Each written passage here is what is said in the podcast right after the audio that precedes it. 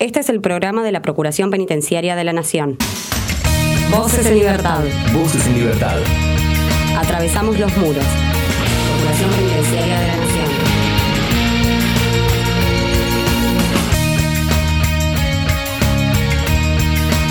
Bienvenidos a Voces en Libertad, el programa de la Procuración Penitenciaria de la Nación y en esta oportunidad hablaremos de una actividad que realiza la gente del programa Marcos de Paz, en este caso capacitando a agentes del Servicio Penitenciario bonaerense. Vamos a hablar con el doctor Alberto Volpi, él es director de Prevención de la Tortura, Diálogo y Gestión Colaborativa de la Procuración Penitenciaria de la Nación, para saber un poco más de qué se trata este programa.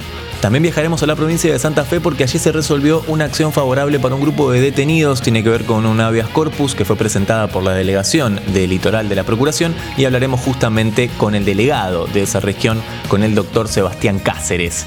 Y también hablaremos sobre un encuentro que mantuvieron integrantes de la Procuración Penitenciaria de la Nación con la Defensoría del Pueblo de Perú. En esta oportunidad trataron la temática específica de niños, niñas y adolescentes y vinculación familiar. Charlaremos de esa cuestión con la licenciada Mariana Gijan, ella es directora de Cooperación y Asuntos Internacionales, así que comencemos con todo lo que tenemos para hoy.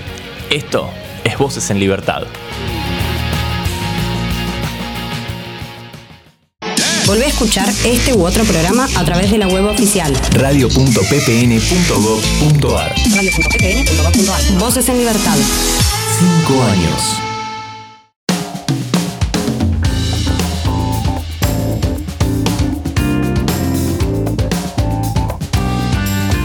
Continuamos en Voces en Libertad. Vamos a hablar una vez más de una actividad que realiza la gente del programa Marcos de Paz, en este caso capacitando a agentes del Servicio Penitenciario Bonaerense. Estamos en comunicación con el doctor Alberto Volpi, él es director de Prevención de la Tortura, Diálogo y Gestión Colaborativa de la Procuración Penitenciaria. Alberto, ¿cómo estás? Bienvenido una vez más a Voces en Libertad.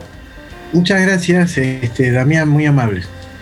Bueno, Eh, eh, bueno, para contar un poco, digamos, eh, esto que vos eh, este, mencionabas, ¿no? A nosotros nos invitaron a, a dar una charla sobre nuestro trabajo en el marco de, de un seminario eh, que se ofrece a, a funcionarios del servicio penitenciario de la provincia de Buenos Aires, que bueno, es el, digamos, como ustedes sabrán, es el sistema más grande del país en términos de cantidad de detenidos, etcétera. Y bueno, para nosotros fue un gusto.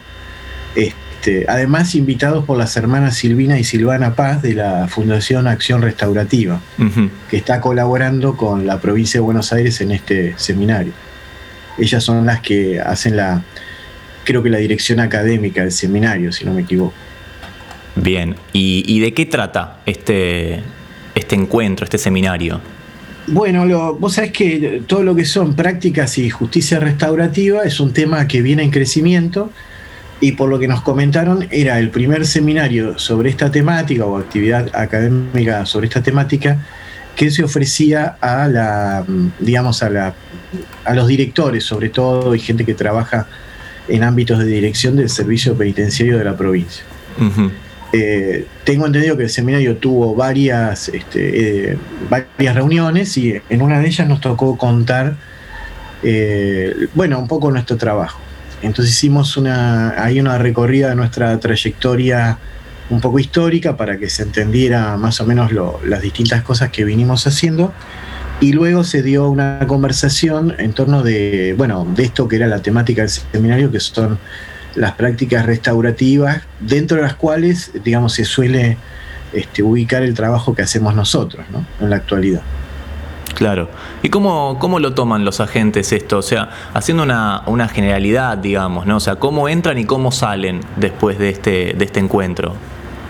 Mira, yo este encuentro que hicimos lo asocio con otro que tuvimos más o menos tres semanas antes con eh, gente de servicios penitenciarios de distintos lugares del país, del interior, ¿no? De varias provincias.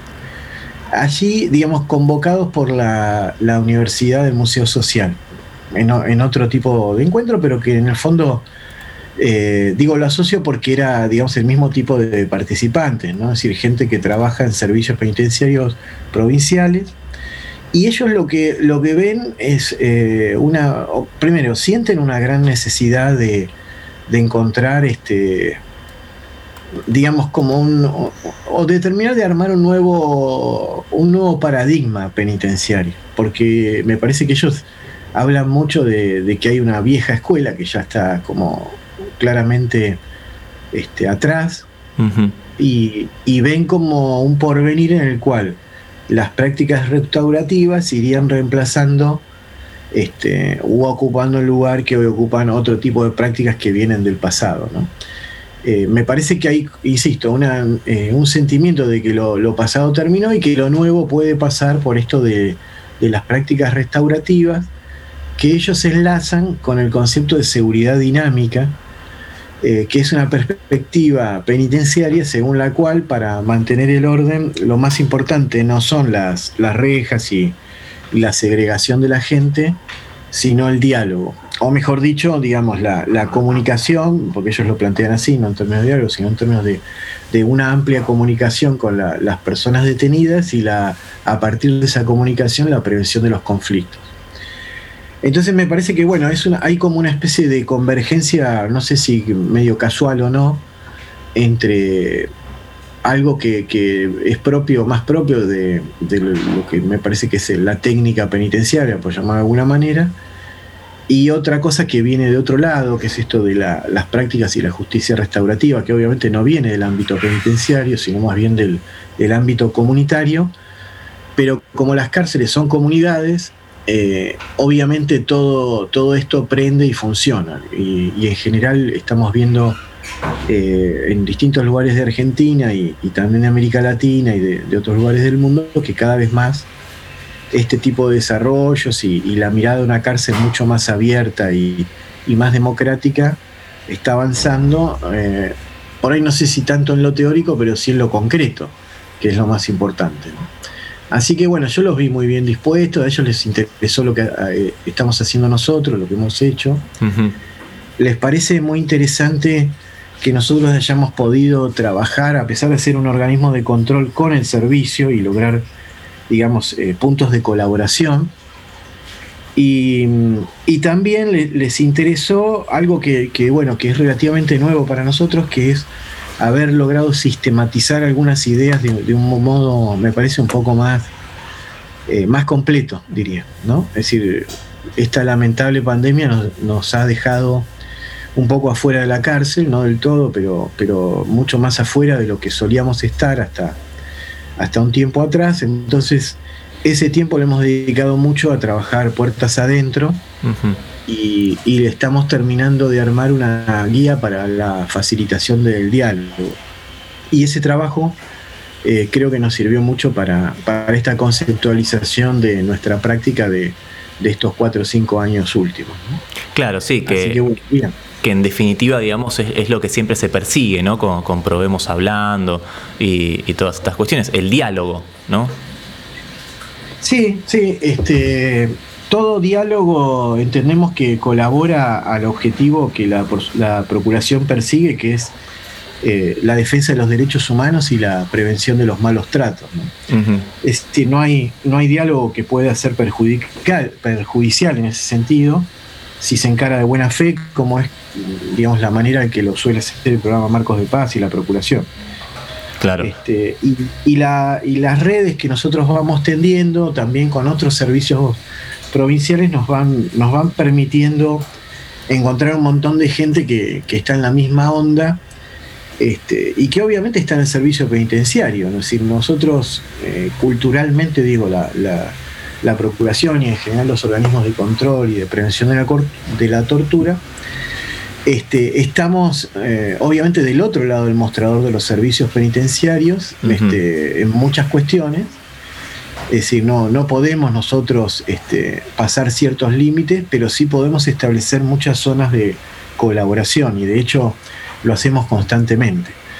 Eh, obviamente en pos de los derechos humanos. Entonces, bueno, eso nos parece que es un, un valor de este enfoque porque logra potenciar las acciones de unos y otros y, crear sinergias que, en definitiva le mejoran la vida a la gente, ¿no? que, es lo que nos preocupa a nosotros. Es decir, eh, ya diagnóstico de que el sistema penitenciario está francamente en crisis y de que hay un montón de emergentes complejos y, difíciles de abordar, está, eso está muy, este, muy trabajado. Eh, bueno, nosotros de alguna manera nos hemos puesto este, como meta tratar de colaborar con todas las instituciones y todos los actores que se puedan, incluidos los presos, es decir, nuestro principal aliado en esto son los presos, para tratar de lograr pasos concretos, algunos de ellos muy humildes, pero concretos para que los derechos humanos se respeten. Y, bueno, ahí vamos y, bueno, esto forma parte de alguna manera de eso. Y en este eh, seminario hubo, eh, hubo momento para el debate, entre comillas, o sea, para que los participantes puedan expresar sus opiniones eh, y, decir qué, les parecía diferentes temáticas. Sí, mira, este, nosotros en esta reunión lo que hicimos fue algo que solemos hacer en encuentros virtuales, que es crear salas chicas de reunión en, las cuales dividimos a los participantes. Entonces ahí nos repartimos eh, varios de los facilitadores del diálogo de nuestro programa que habían asistido. Recuerdo que algunos de ellos no son de la Procuración, sino que es gente voluntaria o gente que trabaja en otras instituciones que colaboran con nosotros. Y este, bueno, ahí en esa sala se habló, se sacaron conclusiones que después se volcaron en una reunión conjunta de todos los grupos y ahí se armaron algunas este, cosas lindas de, charla y de discusión, incluso a raíz de un malentendido que hubo este, en uno de estos grupos, particularmente entre una persona que integra nuestro equipo y otra persona que, asistía. ¿no? Y, estuvo bueno porque ese malentendido se pudo poner en, digamos, como ejemplo de la dificultad que a veces tenemos para comunicarnos, ¿no? que a veces este, uno dice una cosa y el otro entiende lo, que le pareció, lo que resultó o, lo que pudo ser. Y, bueno, y eso eh, obviamente es un obstáculo para la práctica del diálogo. Eh, hubo un, momento también en cual se habló de otro tema que fue o son las diferencias entre el servicio penitenciario bonaerense y el servicio penitenciario federal. Ajá, ¿y, cuáles son? obviamente Mira, según la percepción de los que participaron acá, ellos se, digamos, los bonaerenses se perciben como mucho menos militarizados que los federales. ¿no? Esa, para hacerte un resumen, eh, es eh, la percepción por lo menos que los bonaerenses de esta reunión tenían. Este, y que muchas de las cosas que, bueno, nosotros contamos del ámbito federal, ellos eh, dicen que en el bonaerense no pasa precisamente porque ellos están menos militarizados.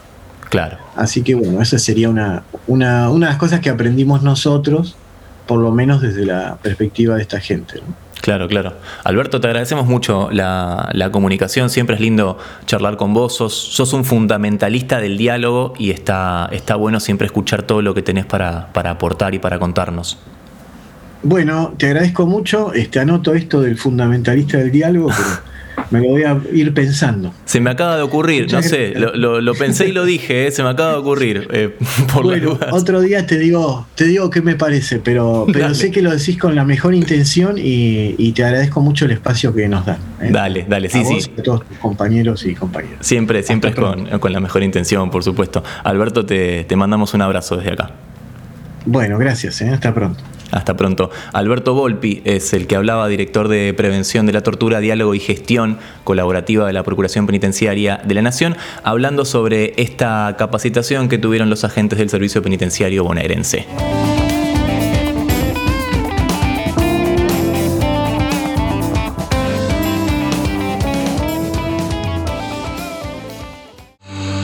Seguinos. Twitter, arroba ppnarg facebook.com barra ppnarg. Informate ppn.gov.ar. Voces en Libertad. Voces en Libertad. Un programa de la Procuración Penitenciaria de la Nación.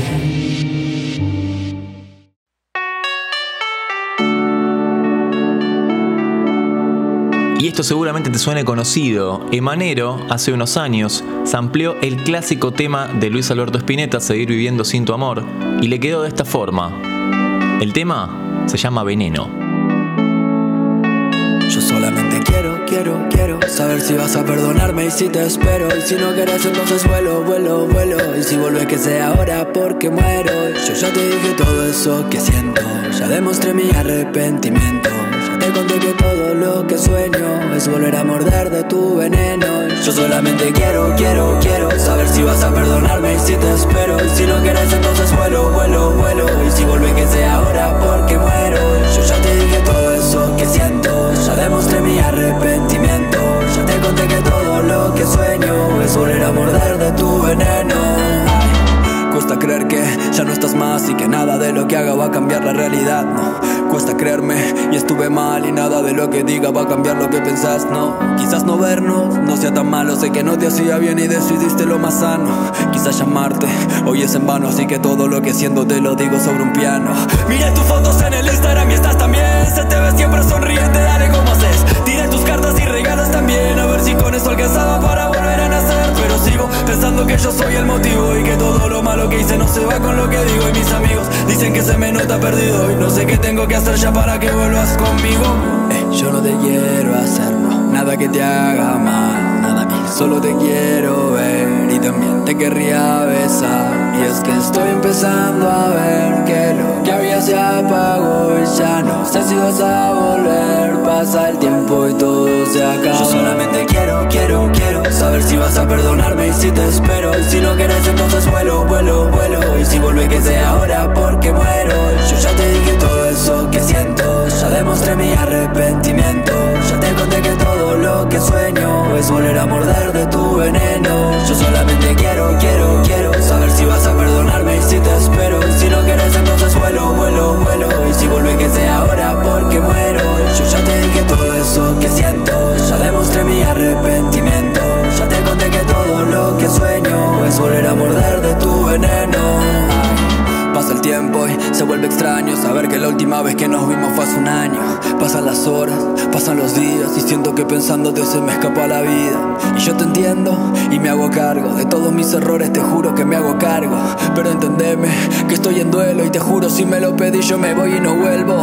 Ah, yo solo quiero pasar este momento de dolor para volverme a encontrar. Ay, no, y ya no quiero pensar en nada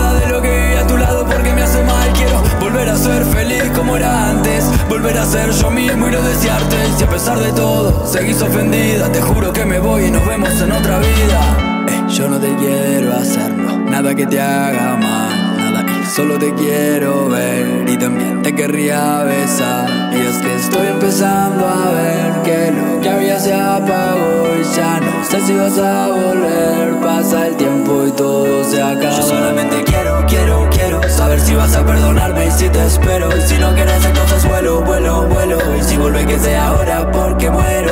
Yo ya te dije todo eso que siento. Ya demostré mi arrepentimiento. Ya te conté que todo lo que sueño es volver a morder de tu veneno. Yo solamente quiero, quiero, quiero saber si vas a perdonarme y si te espero. Si no quieres, entonces vuelo, vuelo, vuelo. Y si vuelve que sea ahora porque muero. Yo ya te dije todo eso que siento. Ya demostré mi arrepentimiento. Ya te conté que todo lo que sueño es volver a morder de tu veneno. Yo solamente quiero, quiero, quiero saber si vas a perdonarme y si te espero. Si no quieres, entonces vuelo, vuelo, vuelo. Y si vuelve que sea ahora porque muero. Yo ya te dije todo eso que siento. Ya demostré mi arrepentimiento. Ya te conté que todo lo que sueño es volver a morder de tu veneno. Yo solamente quiero, quiero, quiero saber si vas a perdonarme y si te espero. Si no quieres, entonces vuelo, vuelo, vuelo. Y si vuelve que sea ahora porque muero. Yo ya te dije todo eso que siento.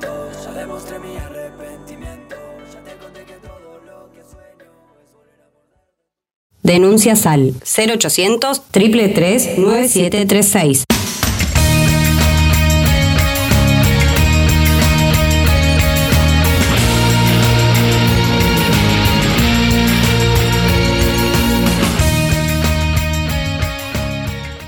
Estás escuchando Voces en Libertad. Voces en libertad. Atravesamos los muros. Voces en Libertad. PPN te informa, ante la presencia de los síntomas fiebre y tos, fiebre y dolor de garganta, fiebre y dificultad respiratoria, no, te automediques. Consulta inmediatamente al sistema de salud a través de cualquiera de estos teléfonos 0800-222, 1002, 4292-3896 o llamando al 107. Porque saber es prevenir.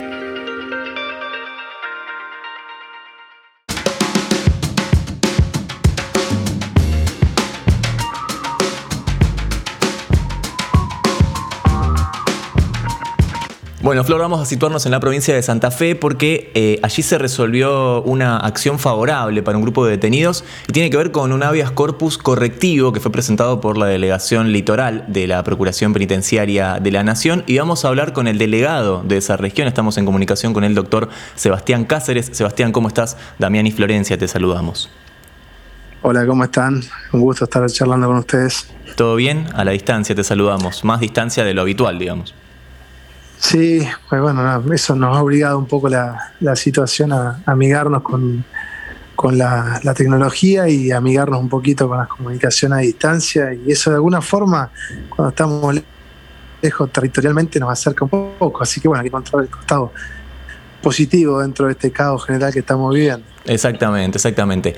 Bueno, Sebastián, ¿querés contarnos eh, un poco cómo fue la, la, cronología, digamos, de este, de este habeas corpus? Mira, eh, nosotros veníamos registrando, eh, a ver, para ponerte un poco en contexto, la realidad eh, en la provincia de Santa Fe es que los centros de detención, como pasa en muchos otros lugares del país, no dan abasto en, función de la, política de criminalización que hay. ¿Qué quiero decir con esto? Se encierra mucha más gente con condena o sin condena de, que, de la que se puede razonablemente alojar en los centros de detención que hay en el territorio santafesino. Esto lo que ha llevado es a un desborde, no solamente de algunos centros penitenciarios, sino también de centros no penitenciarios, como por ejemplo son eh, las dependencias de la policía de la provincia de Santa Fe. En ese contexto hemos eh, veníamos visualizando que, había, que estaban aumentando las, eh, las, plazas, digamos, los, los, los alojados, en las plazas disponibles que había en la unidad regional 1 de la provincia de Santa Fe, que corresponde al departamento de la capital. Y bueno, y empezamos eh, a profundizar un poco las, visitas en el marco de, bueno, de la complejidad que estamos viviendo con todas las, cautelas propias de, la pandemia. Y efectivamente, bueno, detectamos que en una de las comisarías de la unidad regional, en la ciudad de Santa Fe, eh, había cuatro veces casi eh, los alojados que estaban, estaban previstos para, de acuerdo a las plazas disponibles, en, esta, en este lugar. Eso obviamente trae como, como correlato de que bueno, el hacinamiento provoca, agrava todavía más los peligros de la pandemia, y ya de por sí, obviamente, que eh, incluso sin pandemia, tener alojado más de 40 detenidos, donde tenés previsto alojar 12 genera un, montón de, complicaciones en, la vida de estas personas. De más, está decir que además los centros policiales en general no permiten el, acceso a el goce de determinados derechos que deberían estar garantizados para las personas privas de libertad, como son el, derecho a la educación, el derecho al trabajo, ni siquiera el libre esparcimiento en un momento, digamos, del día. Pero bueno, esto está enmarcado en, una situación compleja que, hace muchas veces que pone en tensión los, propios intereses de los detenidos, porque muchas veces quieren quedarse en los centros policiales en función de la, cercanía, con sus afectos y sus familias y no ser trasladados a centros eh, penitenciarios, pero por otro lado se los ponen en un dilema donde tienen que elegir o estar cerca de su familia eh, pero privado de todos estos derechos o acceder de alguna manera un poco más, más amplia a estos derechos.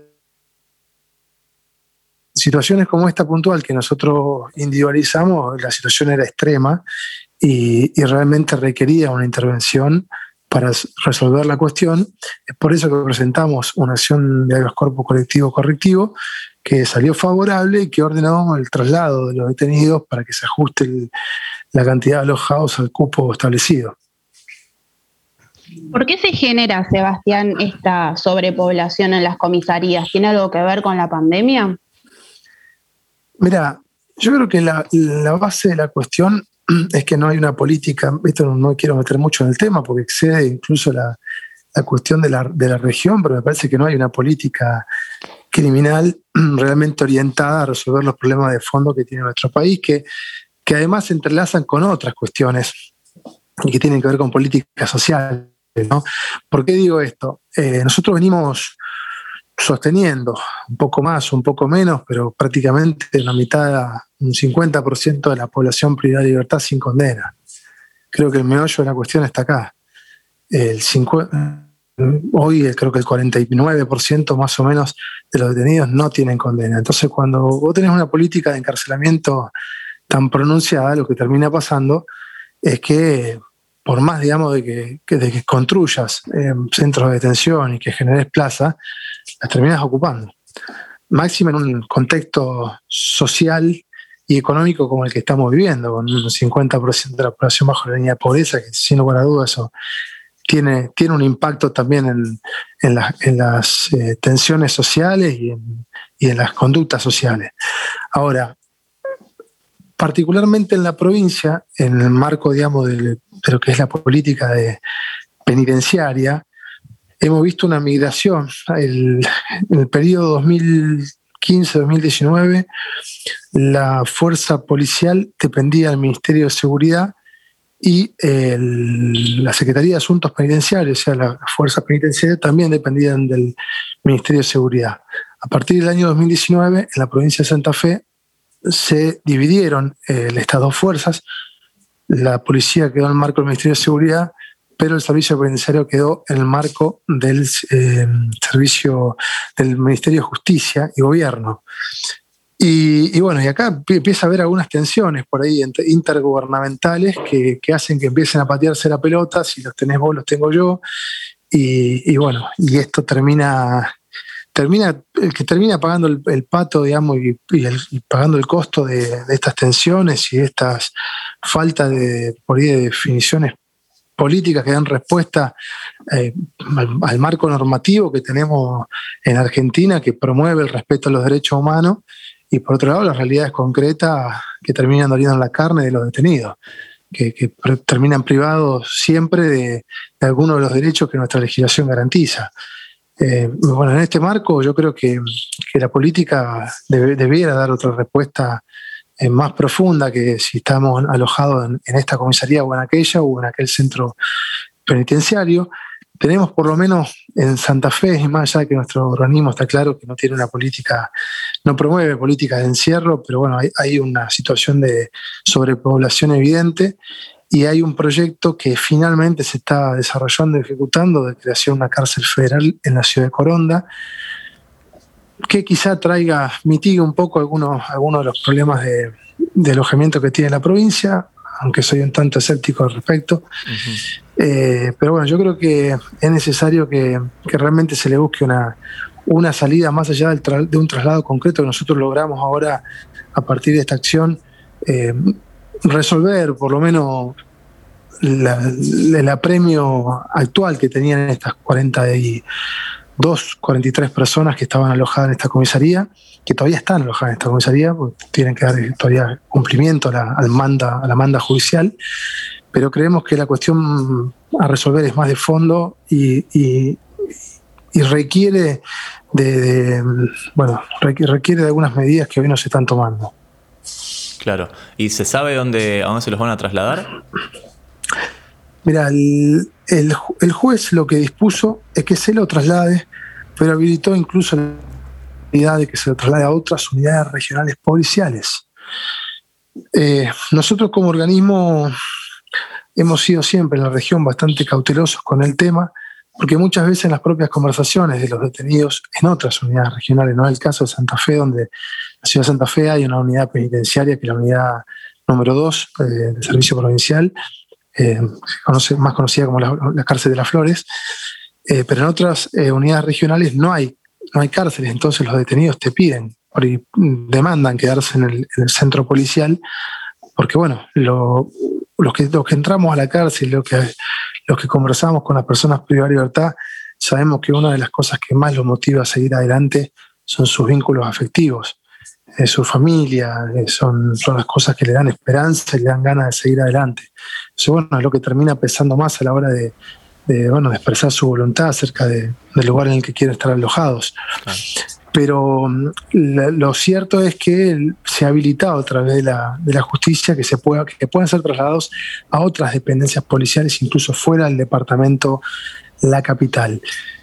Eh, la realidad, insisto, es que si uno mira el, mapa, digamos, de centros de detención, eh, ve que prácticamente todos están por arriba eh, de, los, de las plazas que están legítimamente aprobadas para poder alojar personas privadas de libertad. Por eso digo que la respuesta en este caso concreto viene frente a, un, a una situación extrema que requería necesariamente de un abordaje eh, enérgico nuestro y por eso le requerimos a la justicia que tome una medida inmediata, pero que el problema es de fondo y, requiere de disposición de políticas públicas en ese sentido.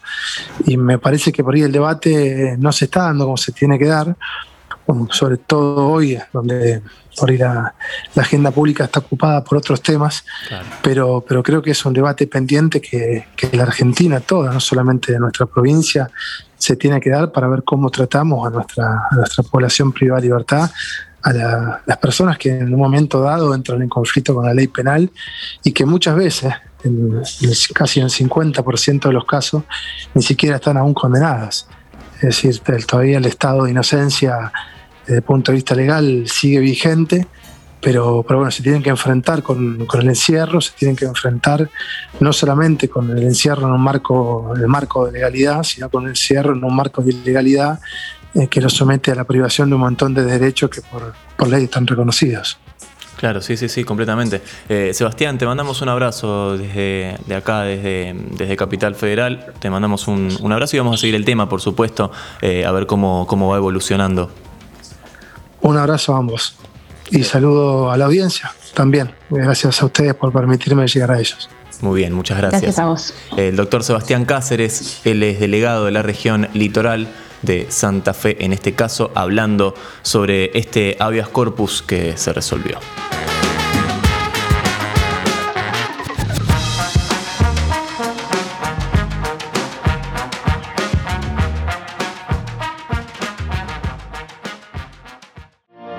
Desde la Procuración Penitenciaria de la Nación te damos algunos consejos para prevenir el coronavirus. Lavate bien las manos con jabón, especialmente antes de comer y al regresar de tu casa. Estornudado tosé siempre con el pliegue del codo. Usa un pañuelo, tiralo en el tacho y lavate las manos inmediatamente. Evita el contacto con personas con síntomas respiratorios.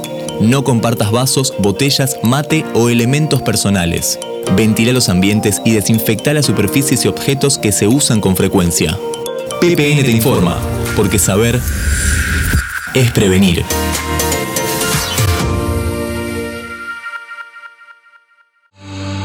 Seguinos. Twitter, arroba ppnarg. Facebook.com barra ppnarg.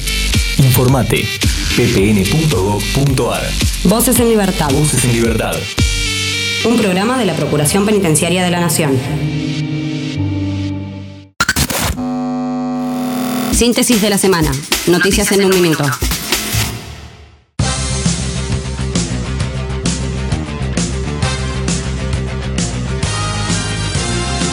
Última reunión con el INDH en el marco del FOAR.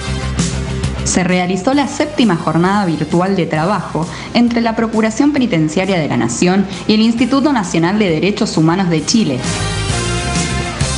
Derecho de la Universidad Nacional de La Plata. Comenzaron los grupos de estudio para educación en contexto de encierro.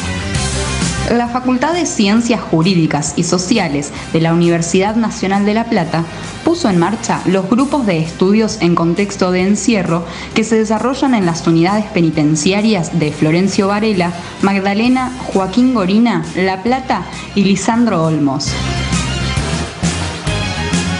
El turco García se presentó ante cientos de personas privadas de la libertad se realizó días atrás un nuevo encuentro virtual del ciclo Historias de Vida Deportivas, para personas privadas de la libertad y en esta oportunidad el disertante fue Claudio el Turco García. Este tipo de encuentros tiene por objetivo ponderar los valores del deporte en la búsqueda de un mensaje con efecto resocializador. Detenidos comenzaron capacitación en construcción. A poco de haberse firmado el convenio entre el Ministerio de Justicia y Derechos Humanos y la constructora Edisur para la capacitación de detenidos y agentes penitenciarios, esta semana comenzó a dictarse el curso de capacitación del sistema de construcción Frame, que la empresa aplica en sus distintos emprendimientos inmobiliarios.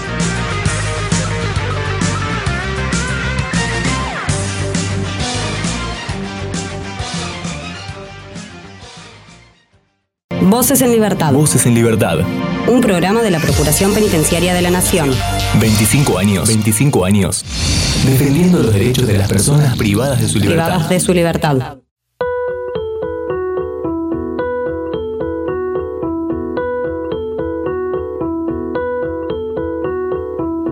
Continuamos en Voces en Libertad y vamos a hablar sobre un encuentro que mantuvieron integrantes de la Procuración Penitenciaria de la Nación y la Defensoría del Pueblo de Perú. En esta oportunidad trataron la problemática específica de niños, niñas y adolescentes y vinculación familiar. Hablaremos de esta cuestión con la licenciada Mariana Gijan, ella es directora de Cooperación y Asuntos Internacionales. Mariana, ¿cómo estás? Damián y Florencia, te saludamos. ¿Qué tal Damián? ¿Qué tal Florencia? Un gusto. ¿Todo bien? Todo bien, sí, todo tranquilo. Bueno, muy bien. Eh, Mariana, si querés, eh, hagamos un repaso de, la relación que tenemos con, nuestro país hermano, porque eh, antes de ir al aire nos comentabas que este es el tercer encuentro que se realiza. Claro, en septiembre, justo antes de la famosa comienzo de la pandemia, eh, la Cancillería eh, nos firmó un FOAR con Perú.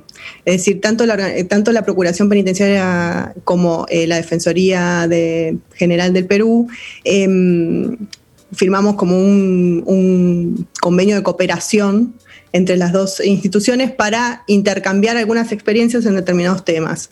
Em, y a partir de ahí, bueno, justamente con la pandemia lo que se empezó, pues la idea era justamente eh, este proyecto por lo general lo que se hace es viajar, vienen ellos o, vamos nosotros, uno y uno, eh, más que nada para también poder corroborar y, ver el trabajo de campo, que también es súper importante, pero bueno, en función de la pandemia se empezaron a hacer virtuales. Por eso este es el tercero. Eh, el primero fue más general, digamos, más de, intercambio institucional de las dos instituciones eh, luego fue, eh, el, segundo encuentro fue temático con respecto a la situación de mujeres, tanto en Argentina como en Perú, y el intercambio de nuestro trabajo y el de ellos. Y eh, el último fue el de niños, niñas y adolescentes y vinculación familiar con respecto a, cómo, cómo se da esto en las cárceles argentinas federales y cómo se daba en Perú. Mariana, ¿qué objetivo tiene la Procuración Penitenciaria o qué es lo que ustedes desean conseguir de, esta relación que, han forjado con la Defensoría del Pueblo? O sea, ¿qué pensás que le podemos aportar nosotros desde la Procuración, que también es un organismo súper particular, y qué nos pueden aportar ellos desde la Defensoría del Pueblo?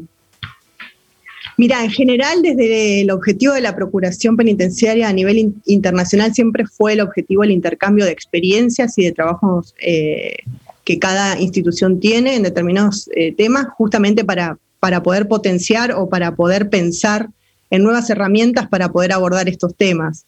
Em, la verdad que siempre fueron muy fructíferos desde el punto de vista de que eh, la Procuración eh, ha sido em, siempre como muy, muy específica en, los trabajos y en los protocolos de intervención. Digamos, tenemos mucho trabajo eh, realizado en, en, las distintas temáticas con respecto a la cárcel, entonces eh, lo que nos está pasando ahora es como que nos empiezan a em, consultar, digamos, eh, algunos eh, temas en particular, porque en, algunos otros países de la región hay, situaciones que todavía no están ni pensadas o, digamos, a veces hasta legalmente, digamos, ni siquiera la situación a veces se da, digamos, por ejemplo, te doy un ejemplo, también por ejemplo que hemos trabajado con Uruguay, digo, eh, Uruguay no pensaba o no tenía eh, en, la concepción el tema de habeas corpus y el hecho de haber intercambiado con nosotros se dio esa, esa iniciativa de que la institución de Uruguay empezó a utilizar los habeas corpus colectivos en determinadas situaciones. Entonces siempre es fructífero el intercambio tanto en general con los países de la región como con Perú, desde el punto de vista que nos ayuda a pensar algunas cosas eh, que a veces tanto nosotros como ellos podemos tener naturalizados y a veces no, digamos. Eh, la idea es seguir visibilizando las situaciones eh, particulares en las cárceles. Claro, es, es, importante destacar, ellos no tienen una procuración penitenciaria.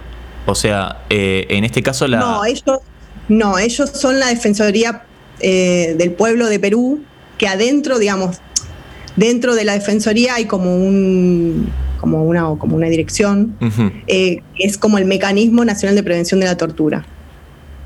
Claro, o sea, e, es un área. Ahí, claro, desde ahí nos convocan ellos eh, para, poder trabajar en, conjunto, más que nada con el tema de prevención de, malos tratos y, y tortura, pero bueno, como están en una situación de, comenzar, porque son relativamente nuevos en, esa, en esa área, están tratando de, poder em, concretar una agenda de, temas específicos, no solamente de malos tratos, sino de algunos temas eh, que van surgiendo en su trabajo diario bueno, vos mencionabas cuando estábamos fuera de aire justamente que, se habían reunido primero para presentarse, que es una lástima que no, se puedan conocer aún personalmente, y también habías dicho que, bueno, que ya habían empezado a armar una agenda temática, se reunieron para hablar cuestiones de mujeres y después de niños, niñas y adolescentes. Contanos un poco cómo fueron esos dos encuentros y qué experiencias pudieron intercambiar hasta el momento. La verdad que eh, tanto mujeres como niños, la verdad que niños, niñas y adolescentes es un tema relativamente, mm, a ver, no, no, nuevo, sino como que eh, incipiente eh, en la región general, digamos.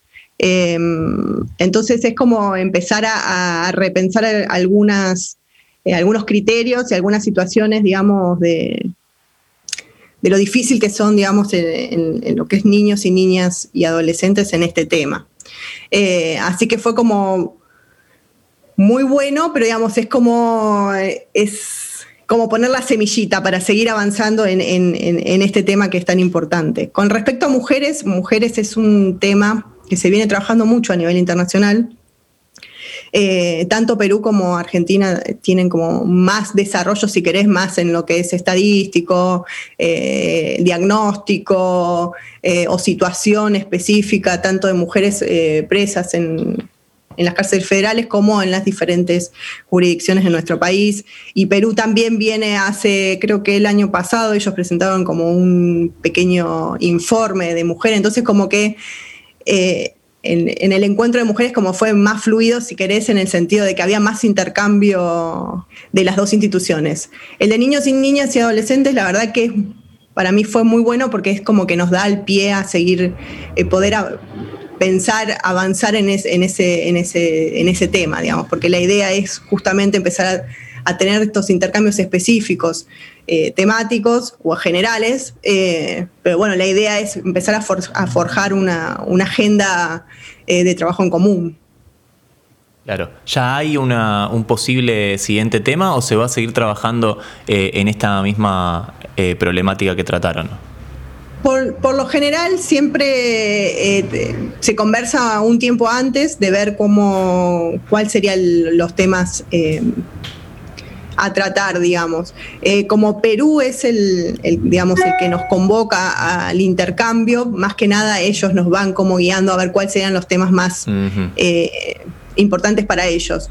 Pero la verdad que, bueno, está el tema de malos tratos, está el tema de, mm, de, bueno, de, de cómo el territorio legal, pero digamos, es como que todavía eh, eso se va trabajando un tiempo antes porque, nada, teniendo en cuenta las, las diferencias entre los dos países, entonces también es como tratar de compaginar la información como para ver qué, es, qué es lo más conveniente. No sé si se entiende lo que quiero decir. Sí, sí, sí, sí, perfectamente, perfectamente. Mariana, déjame consultarte esto. Eh, muchas veces cuando nosotros conversamos al respecto de las reuniones y los encuentros internacionales que mantiene la Procuración, yo siempre hago la misma pregunta. Si, si vos pudiste notar en esta ocasión eh, similitudes con la situación carcelaria peruana eh, respecto a la nuestra, más que nada en este contexto de pandemia. Mira, la verdad que eh, lamentablemente tengo que decir que la región, en, un montón de cosas, concordamos en diagnóstico y en situación. Y en pandemia más, digo, Perú, eh, la verdad que también la está pasando muy mal con el tema de la pandemia. está difícil, digamos, el hecho de, de poder concretar las visitas. Ellos creo que estaban en emergencia hace un tiempo, estaban en emergencia. Uruguay también estaba en emergencia. Así que con los que tenemos más vínculo y si querés más, eh, más fluido, eh, todos, la verdad, estamos en una situación compleja con respecto a, realmente ver la situación de la cárcel en situación de pandemia. Em, pero más allá de la pandemia, si nos remontamos un poco el tiempo atrás, eh, siempre se sacan temas muy en común de situaciones, qué sé yo como que quedan muy como recurrentes, pero digo, la superpoblación, la situación de, condiciones de detención de, la, de, los presos, eh, situación específica de mujeres, eh, mujeres con niños, digamos. Hay un montón, hay como una eh, agenda de línea de puntos que siempre estamos en común. Después puede variar un poco el contexto, o como yo te digo, que yo, ciertas legislaciones que algunos países no hay, o acá no hay, viceversa. Entonces, por eso digo, a veces eh, uno puede decir que hay cuatro, cinco, seis temas siempre eh, en general son como, como que te dan eh, la foto de, cosas en común. Después es como que cuanto más específico te pones, digamos, tenés que ver un poco la, la disparidad que hay tanto en, idiosincrasia, legalidad, digamos. Hemos también trabajado con Brasil hace un tiempo, tuvimos el segundo encuentro y también hay cosas que son súper comunes, pero por ejemplo para Brasil es súper común, digamos, lo tienen súper naturalizado, si nosotros no, por ejemplo. No sé, o, Chile, que yo, que no tengan agua caliente, por ejemplo. Ah, te iba a preguntar, ¿como, como qué, digamos? ¿Qué, qué sería lo, lo súper común? por ejemplo, Chile, eh, que no tengan agua caliente para ellos es común, no, no, no es una cuestión eh, importante para, indagar, por ejemplo. Y con Brasil, por ejemplo, también nos parecía, ellos no tienen contacto familiar, está prohibido, más que nada en lo que es eh, em, cárceles federales, ¿no? que tienen, son como más duras, si querés, o, de, gran seguridad, pero digamos, no tienen contacto. Y si tienen algún contacto es por un vidrio.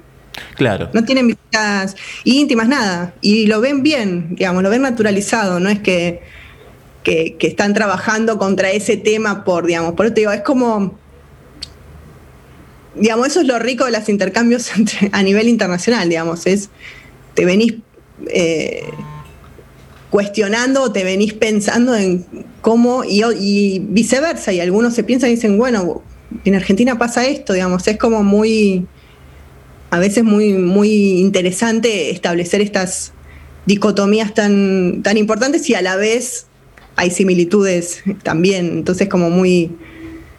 Sí, sí, es, muy rico establecer estas grandes diferencias y a la vez decir, no, bueno, pero el sistema carcelario en la región sabemos que tiene eh, eh, estas deficiencias, por ejemplo, o en condiciones, o en tema de, superpoblación, o, o en tratamiento, pero a la vez te das cuenta que distintos países piensan distintas cosas y a veces hay legalidad, hay mm, el sistema legal es, de, una forma, a veces desde otra, qué te permite y qué no te permite, digamos. Es, este juego de intercambio es lo más, para mí es lo más rico y donde hay más, eh, cuanto más debate y más eh, visibilidad de las situaciones, más fácil es eh, poder abordarla. Me parece, cuanto más aristas y cuanto más podemos pensar en la situación, más soluciones puede, puede aparecer de alguna forma. Sin dudas, sí, sin dudas, estos diálogos siempre son muy enriquecedores y aparte eh, a, uno también eh, uno también puede aportar, ¿no? O sea, en este caso, en, la reunión que, tuvieron,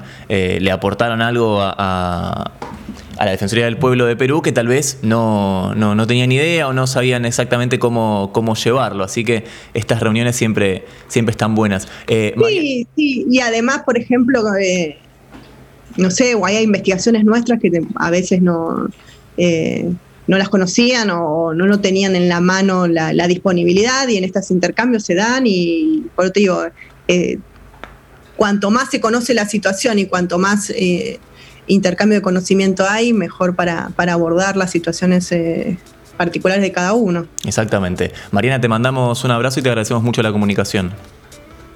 Muchas gracias a ustedes y buen día. Muchas gracias. La que hablaba es la licenciada Mariana Gijan, ella es directora de Cooperación y Asuntos Internacionales, hablando sobre este encuentro que mantuvo la Procuración Penitenciaria de la Nación con la Defensoría del Pueblo de Perú.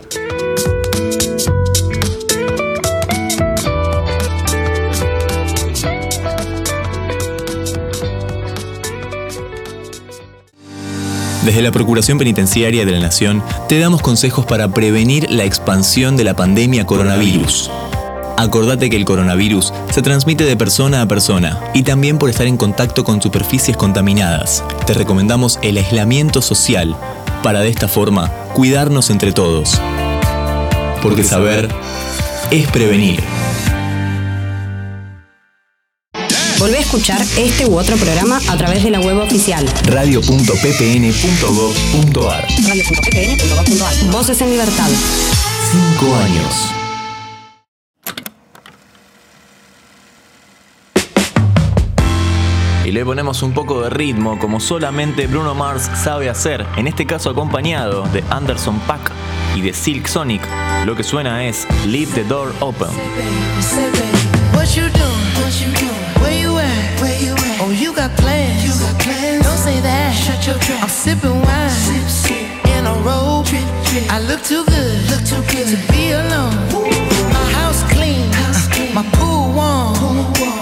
Just shake. Smooth like a newborn.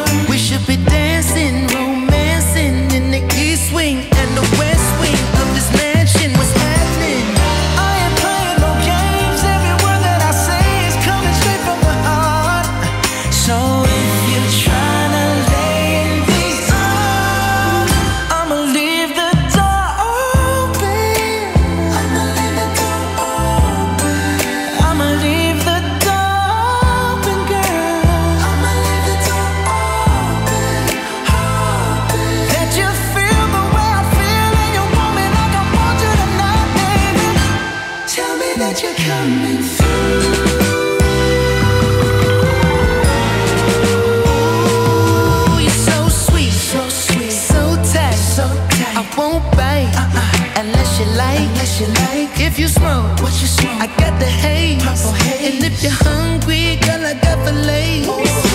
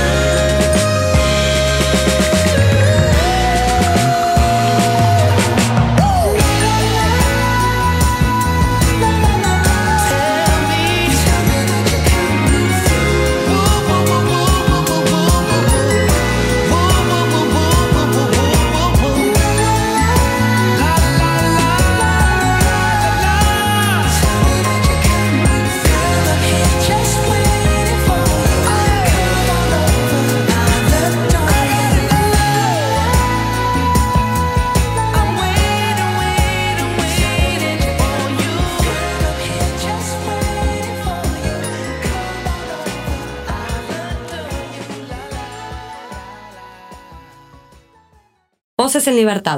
Un programa de la Procuración Penitenciaria de la Nación.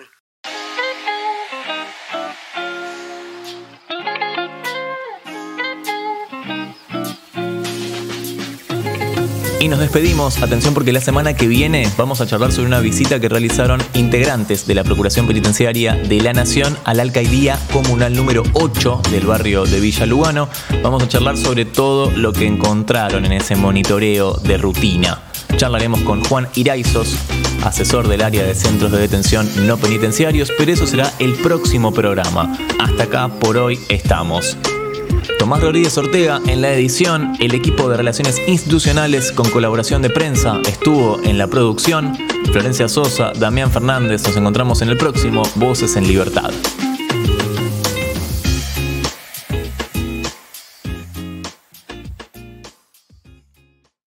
Volvé a escuchar este u otro programa a través de la web oficial radio.ppn.gov.ar. Voces en Libertad. Un programa de la Procuración Penitenciaria de la Nación.